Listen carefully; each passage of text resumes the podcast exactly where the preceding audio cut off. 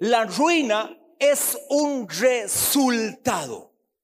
La ruina es un resultado de malas decisiones que hemos tomado. Por ejemplo, cuando hablamos de ruina, también estamos hablando de situaciones financieras, situaciones de pobreza, situaciones de escasez. Por supuesto que tiene que ver con este tema y por lo menos algo te quiero enseñar y te quiero motivar a que puedas ser una persona bendecida por Dios. Ahora, ¿cuántos pondrían la palabra antónimo o antónima de ruina? ¿Cuál sería? Prosperidad. Prosperidad. Ahora, hermano amado, si uno que esta palabra, no sé, Déjenme ustedes saberlo. Para algunos esta palabra prosperidad a nivel de la iglesia cristiana no es cierto o es solo a mí me parece, pero se ha como prostituido esa palabra. ¿Sí o no? Levanten la mano los que piensan como, como yo, que esa palabra ha sido como prostituida. Es más, prácticamente la palabra se ha satanizado, ¿sí o no? Y usted cuando oye de prosperidad piensa en un vividor cuando usted oye de prosperidad, piensa en gente que está haciendo de su vida una prosperidad incorrecta, que la prosperidad viene por formas incorrectas, por cursos incorrectos. Entonces ya mencionar la palabra prosperidad es una palabra casi que dañina en la iglesia. Y yo les quiero mencionar una. Me pueden ahí poner en pantalla segunda de Juan y este fue que lo recordé, ni lo tenía creo hoy en el tema. Veamos a ver si es segunda de Juan. Mientras llegan, o tercera. Es tercera. Sí, tercera, verso 2, perdón, este, allá este, en la pantalla, para que lo pongan, es tercera, verso 2, porque no tiene capítulo. Amado, ¿cuántos amados hay aquí? El primer pandereta era el apóstol Juan. Usted ha visto que usamos mucho, amado Pastor Mario, es medio panderetilla, pero no es que el pandereta era el apóstol Juan inspirado por el Espíritu Santo que le decía así a su amigo y un gran reconocido hombre de Dios, Gallo. Amado, yo deseo que tú seas prosperado. ¿Oyó? Es decir, que se ha usado mal la palabra prosperidad, porque Dios desea que tú seas prosperado, pero escuche bien, que seas prosperado en todas las cosas, así como prospera tu alma. Lo correcto entonces es que Dios quiere para tu vida una prosperidad integral.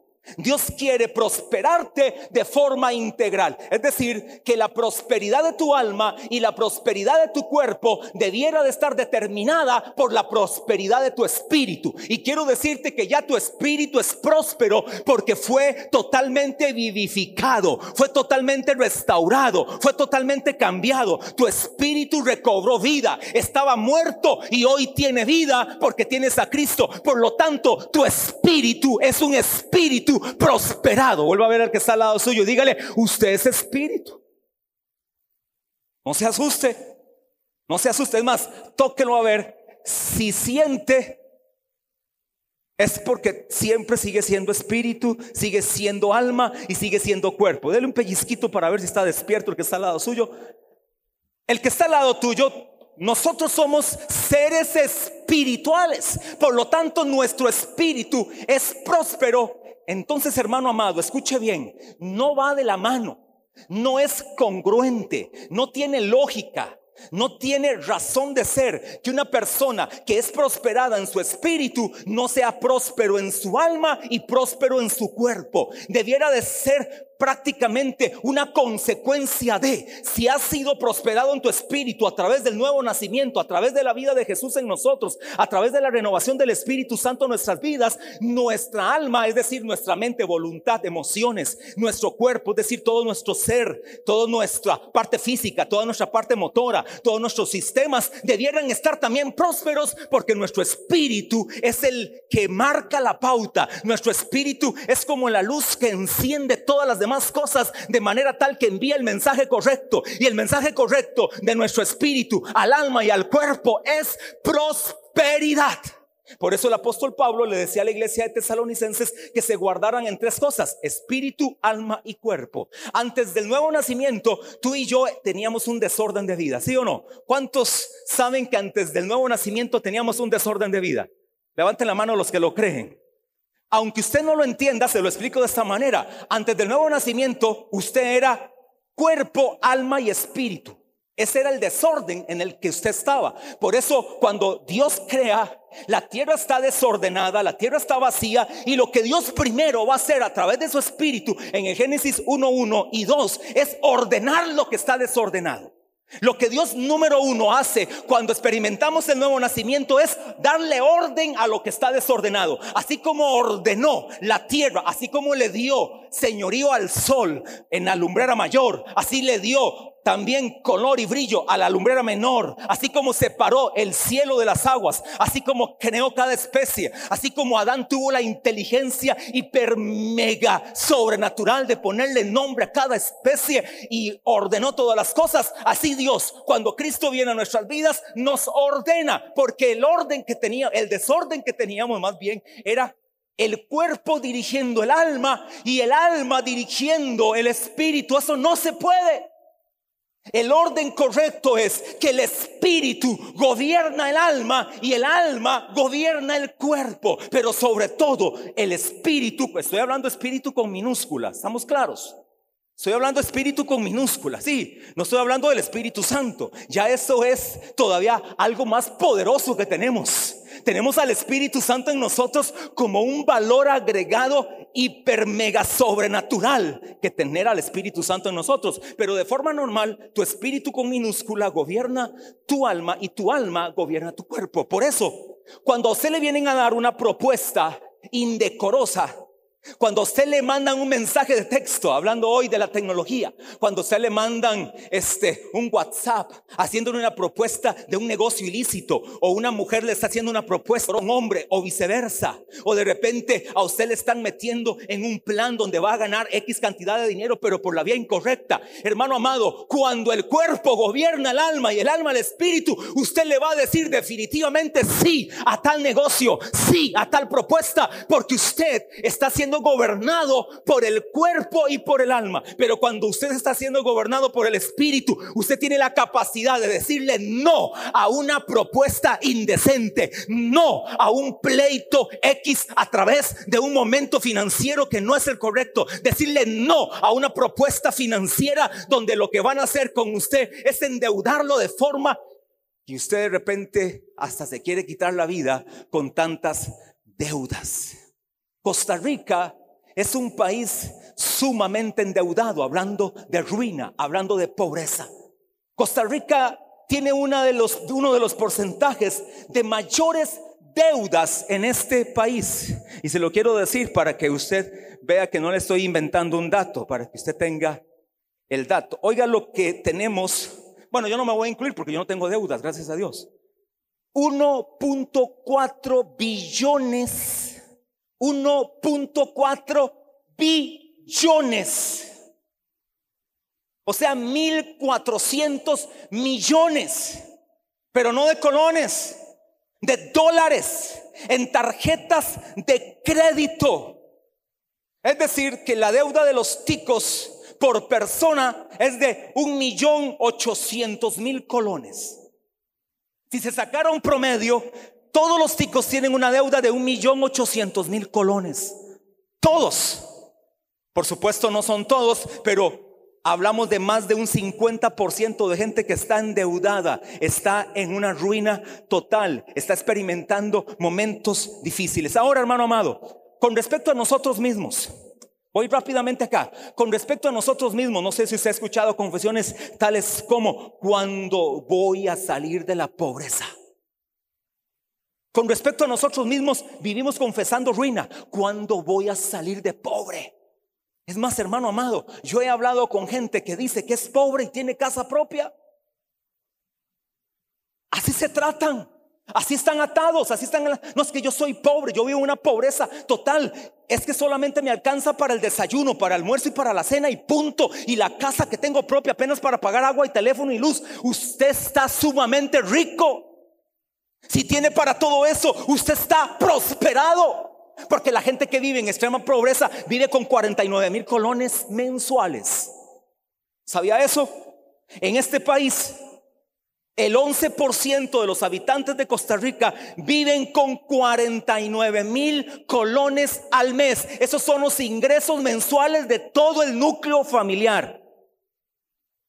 Analícese. No le voy a hacer la pregunta por aquello y que usted no se vaya a sentir mal, porque yo sé que aquí hay gente que es tan honesta, tan honesta, que uno pregunta eso y levanta la mano, pero no lo quiero exponer.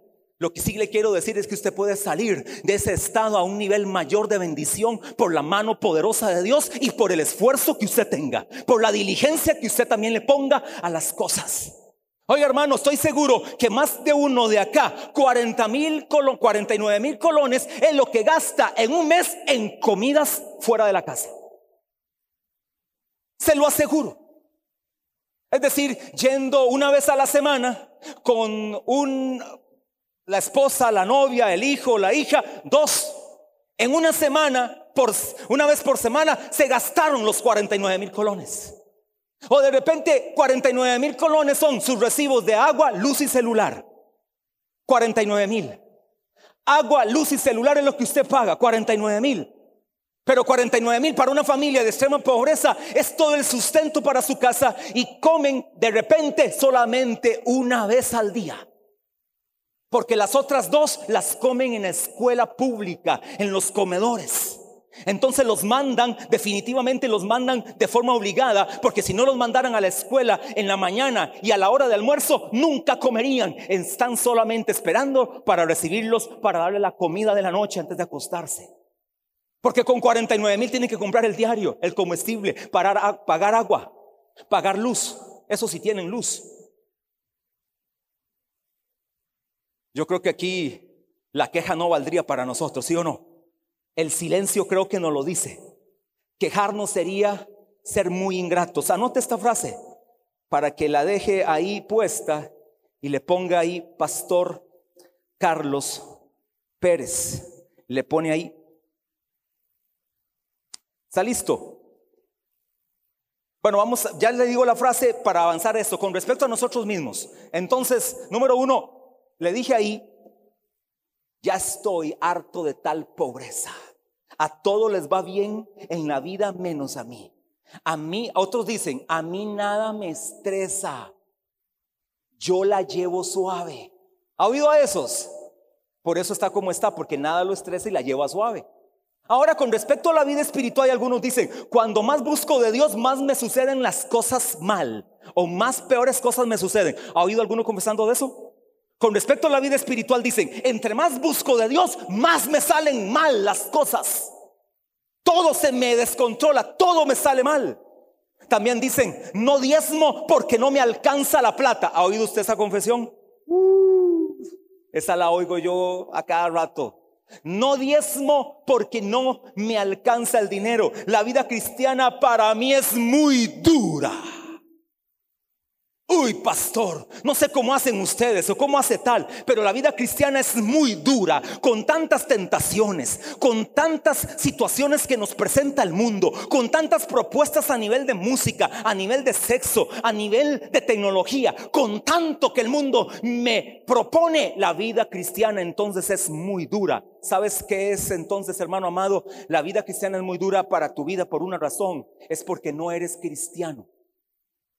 No diga entonces que la vida cristiana es muy dura. La vida cristiana es muy dura para gente que no puede y no entiende que se necesita ser un verdadero cristiano para experimentar la verdadera vida y vida en abundancia. Aquel que dice que la vida cristiana es muy dura, lo que de repente falta es una vida totalmente cambiada por Dios. Ahora en esto de la vida espiritual, ¿cómo estarán tus disciplinas espirituales?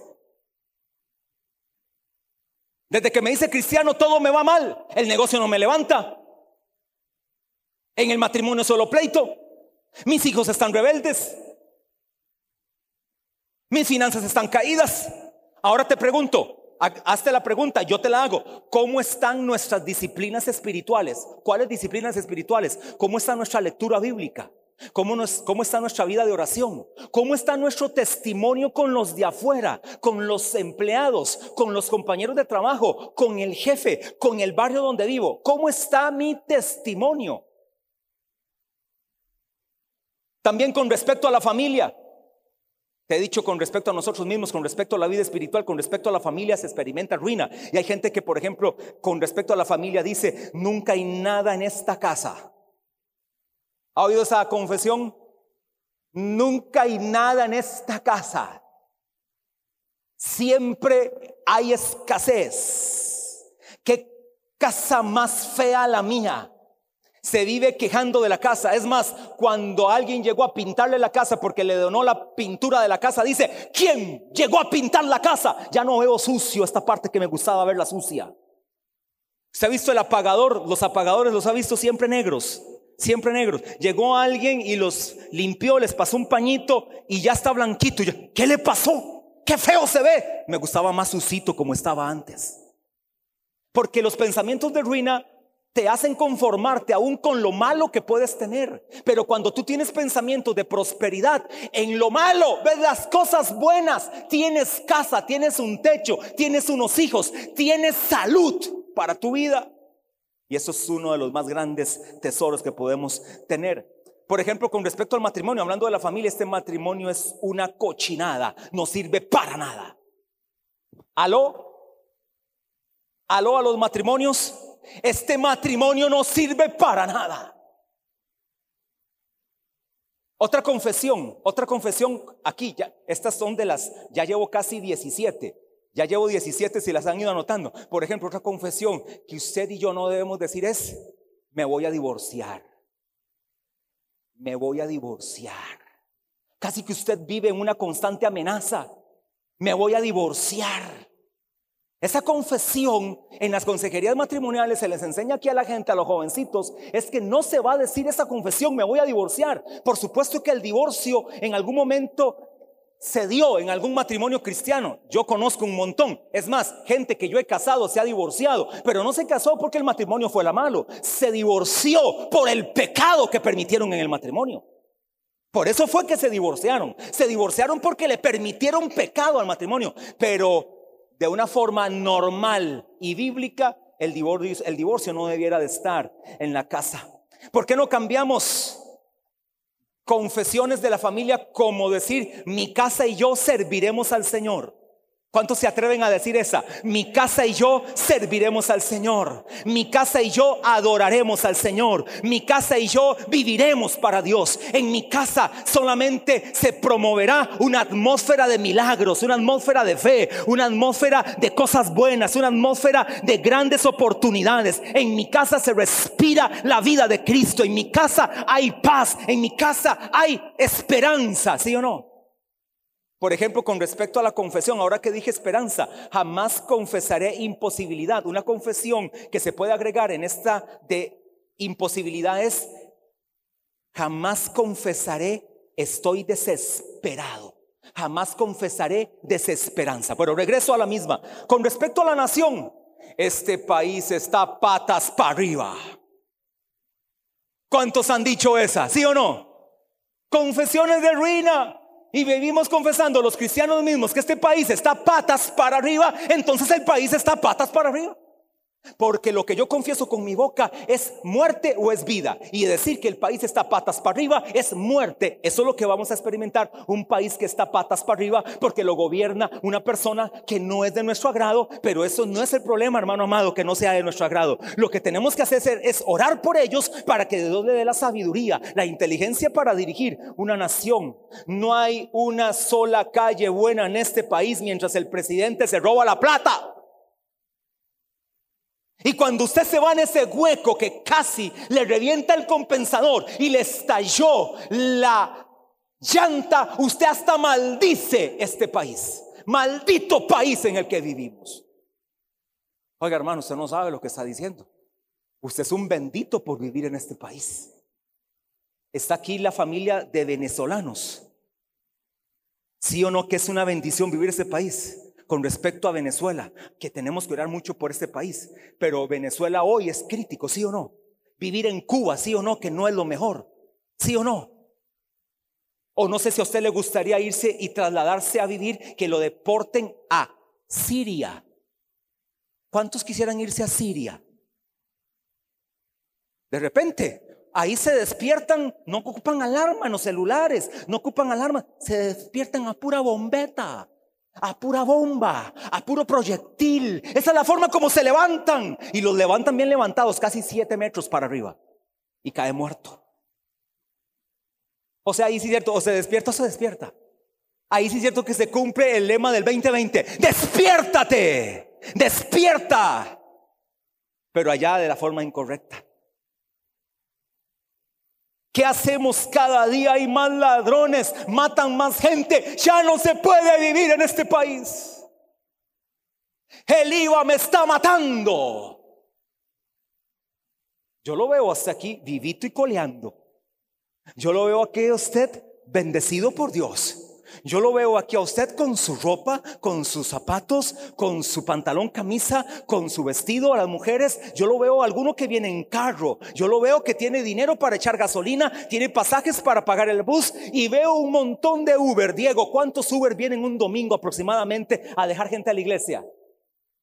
60, 70 Uber y taxista de los legales. Pobrecitos, ¿verdad? Yo soy defensor de los taxistas legales, solo cinco ya. 70 Uber y 5. Usted tiene plata para pagar Uber, tiene plata para pagar el taxi. Y ahora de repente, levanten la mano, levanten la mano aquí los que se van a ir ahora en Uber. Después, ya, ya como a las 11 y 10 se está pidiendo el Uber y se llena y sí, levanten la mano. Dios lo ha bendecido, tiene para pagar el Uber. ¿O cuántos aquí tienen para pagar el bus e irse? Levanten la mano los que tienen para pagarse el autobús ahora. Dios te ha bendecido con ese dinero. O levante la mano aquí, los que tienen su propio carro parqueado aquí bien cuidado, levanten la mano. Vean el montón, más bien son más los que tienen carro. Dios te ha bendecido. ¿No mereces un aplauso a Dios? Dele ese aplauso a Dios. Dele el aplauso al Dios que te sostiene y nos sostiene. Él te ha bendecido. Ahora pregunto, ¿a dónde está la ruina? ¿A dónde está la ruina? La ruina está en tu mente, no en tu espíritu. La ruina no está en tu espíritu, la ruina está en tu mente, porque cuál es su pensamiento en su corazón, tal es él, tal es él, dice Proverbios 23:7. Eres el resultado de tus pensamientos y como vives pensando en ruina, vives pensando en pobreza, vives pensando en escasez, vives pensando en malas noticias, vives pensando en cuándo te van a despedir, de repente alguno está diciendo, qué tirada tengo un sentimiento de Dios. siento algo y creo que es de parte de Dios. Hay algo que a mí me inspira a sentir esto y creo que mañana cuando llegue me van a despedir. Hay gente que llega todos los lunes con temor a ser despedido, con temor a ser transferido a ser reubicado y esa reubicación no es para bien y usted vive atado a ese temor. Eso es un pensamiento de ruina para su vida. Ahora, hermano amado, te voy a decir tres cosas con respecto a la prosperidad integral. Dios quiere prosperarte de forma integral. Y ahora sí estoy entrando al tema. Lo anterior era una introducción de confesiones que no debemos de decir con respecto a nosotros mismos, con respecto a mi familia, con respecto a mi país, con respecto a mi futuro. Ahora, tres cosas con respecto a la prosperidad integral. Número uno, la prosperidad no es un fin. Número uno, la primera cosa es que la prosperidad no es un fin, la prosperidad es un resultado. Y recuerdan tercera de Juan, verso 2. Amado, deseo que seas prosperado en todas las cosas. Esta palabra prosperado es la palabra griega eudó, con dos O al final. Eudó. Y la palabra griega eudó, es decir, prosperado, es la palabra que significa literalmente ayudar sobre la marcha. ¿Oyó? Ayudar sobre la marcha. Es decir, que la prosperidad no es de la noche a la mañana. Amado, yo deseo que tú seas prosperado, es decir, vas a prosperar sobre la marcha. Por eso la prosperidad no es un fin, es un resultado. También esta palabra significa tener éxito en alcanzar. Tener éxito en alcanzar. Significa también la palabra prosperar, triunfar. También significa tener un buen viaje o ser guiado por un buen camino. Es decir, hermano amado, cuando usted se fue de paseo, por ejemplo, este, para San Carlos, a la fortuna de San Carlos, que le gusta ir a muchos acá, a las aguas termales allá en San Carlos, en las este, faldas del volcán Arenal, usted se pasea por esa laguna y luego va a las aguas termales y anda por Río Celeste y le encanta toda esa aventura. Luego se tiró por un bungee, luego hizo este, esto que se tiran también, este, canopy, luego usted de repente se tiró de un paracaídas, luego se iba en helicóptero y se tiró al otro helicóptero y usted regresó con bien, si uno que fue prosperado. Hermano, con tal desmadre que hizo ese día, Dios te prosperó. Y en la catarata, en ese río, te tiraste desde la punta hasta el pozo o la poza. ¿Quién decía que en donde te tiraste no iba a haber una piedra? O no iba a haber una serpiente, un cocodrilo que te recibiera. Dios te prosperó. Eso es ser prosperado, que en el camino en el que yo voy me va bien, soy un triunfador, las cosas buenas me empiezan a pasar y Dios me libra de las cosas malas. ¿Cuántos aquí literalmente han sido librados de un accidente trágico? Que usted dice, Dios me libró de un accidente. Oiga hermano, vea qué montón de manos. Yo también levanto la mía, porque yo casi me mato por el surquí con el pastor Mario Warner y Heiner.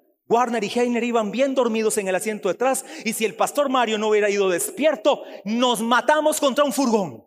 Neblina de la más cerrada. Ahí no habían halógenos que sirvieran, ahí no había nada. Yo como gran chofer dije, no, aquí es muy fácil subir el surquí. Ahora que pase uno de los buses de limón, yo me le pongo al corte. No duré ni 100 metros. Ya en 100 metros me había sacado como un kilómetro. Y cuando yo iba, me dice el pastor Mario, pastor, seguro con todo el respeto, pastor, yo creo que usted va en el carril contrario. Dicho y hecho, dice, y pasa un furgón. Hermano, no estaría contando la historia, eso fue hace como 10 años, o no sé, 7 años, 8 años, andaba predicando en Manalimón, andaba haciendo la obra de Dios, andaba predicando el Evangelio del Reino.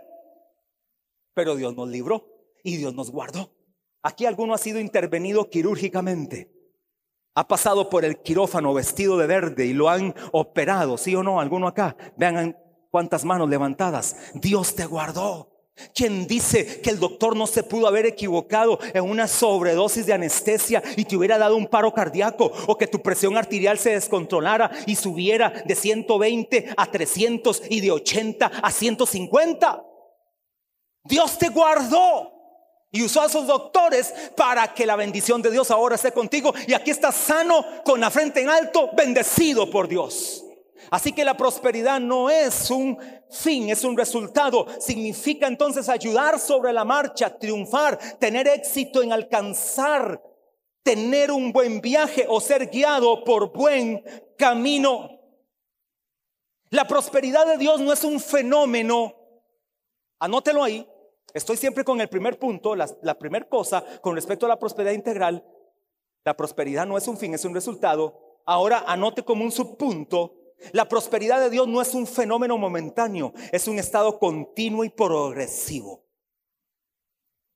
La prosperidad, y escuche que anoté algo acá, la prosperidad de Dios. Porque hay prosperidad que no es de Dios. No se engañe.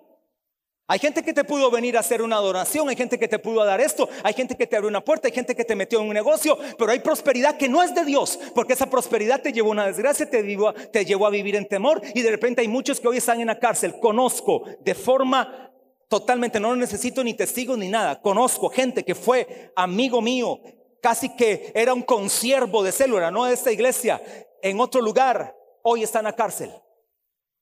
Está en la cárcel.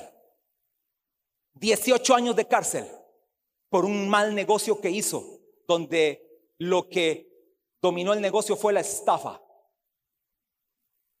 Y no fue que a él lo estafaron, es que él era parte de los estafadores y levantaba manos y movía manos y diezmaba y ofrendaba y llegaba con la familia.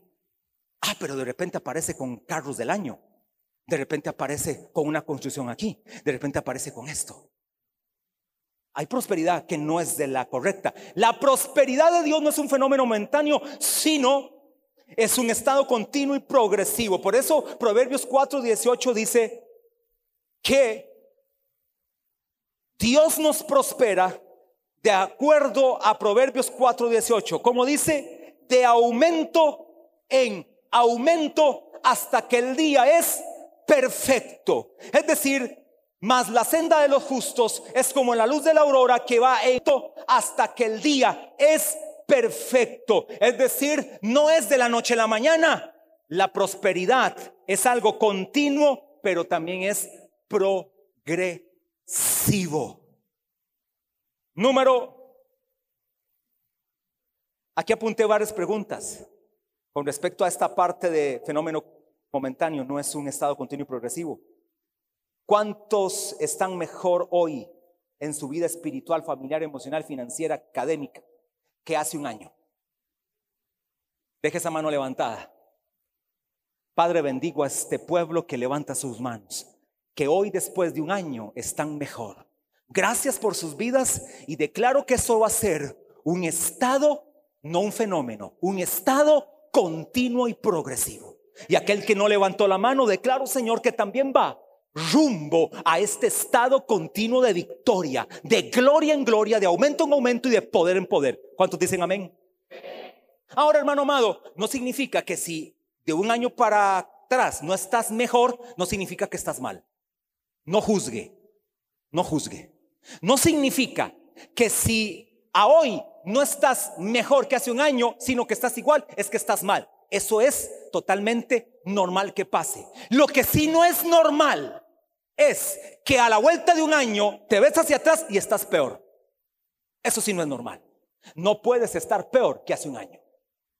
Y si estás peor que hace un año, revisa cómo están tus disciplinas espirituales, revisa cómo está tu intimidad con Dios, revisa cómo está tu conocimiento de la palabra, revisa cómo está tu corazón, revisa cómo está tu integridad para con Dios, revisa cómo está tu reconocimiento a las autoridades delegadas por Dios, naturales y espirituales. Número tres, con respecto, estoy en la primera cosa, en, no, para, yo hago mis bosquejos así, pero es que si no se me hace muy largo. 1.1, 1.2, 1.3. En la primera cosa ya dije lo 1.1, en la segunda cosa ya dije 1.2, ahora 1.3. Tener prosperidad integral es el resultado de caminar en obediencia a las demandas de Dios.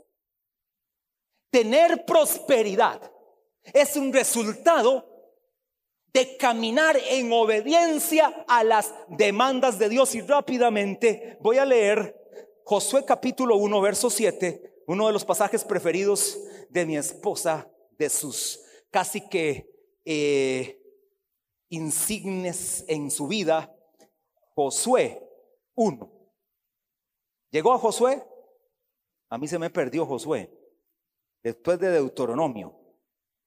Listo. Dice así, 1, 7 y 8. Oiga lo que dice. Nada más este, voy a leer y ahí en el bosquejo que mando siempre por WhatsApp les queda, anote también Génesis 39 del 1 al 3. Pero voy a leer José 1, 7 y 8 dice, solamente esfuérzate y sé muy valiente. Oiga lo que dice, solamente esfuérzate. No hay que ser no hay que hacer absolutamente nada más. Es solamente esfuérzate y sé muy valiente para cuidar de hacer conforme a toda la ley que mi siervo Moisés te mandó. No te apartes de ella ni a diestra ni a siniestra, para que seas prosperado en todas las cosas que emprendas. Nunca se apartará de tu boca este libro de la ley, sino que de día y de noche meditarás en él, para que guardes y hagas conforme a lo que está escrito en él.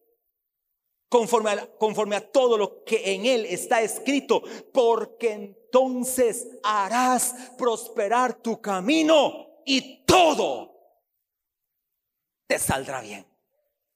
Es decir, que la prosperidad, o yo hermano, que tiene que ver más, una prosperidad integral más que plata. ¿Usted creyó que iba a hablar solo de plata?